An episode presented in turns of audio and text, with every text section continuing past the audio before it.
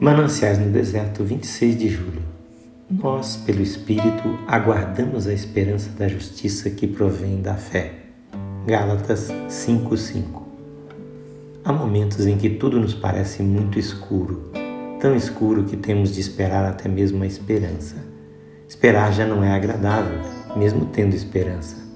A demora em se realizar uma esperança nos faz sofrer, mas esperar a própria esperança não ver nenhum lampejo no horizonte e, contudo, recusar o desespero, nada ver ante a janela senão a noite e, contudo, conservá-la aberta para um impossível aparecimento de estrelas?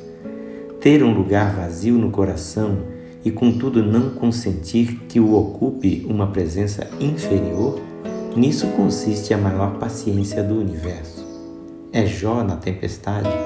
É Abraão no caminho de Moriá? É Moisés no deserto de Midian? É o filho do homem no jardim do Getsemane? Não há paciência mais difícil que a do que fica firme como aquele que vê aquele que é invisível. É a espera pela esperança.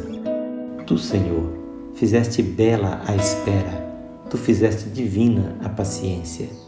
Tu nos ensinaste que a vontade do Pai pode ser recebida simplesmente porque é a tua vontade. Tu nos revelaste que uma alma pode ver no cálice apenas tristezas e contudo tomá-lo, sabendo que o olho do Pai vê melhor do que o seu.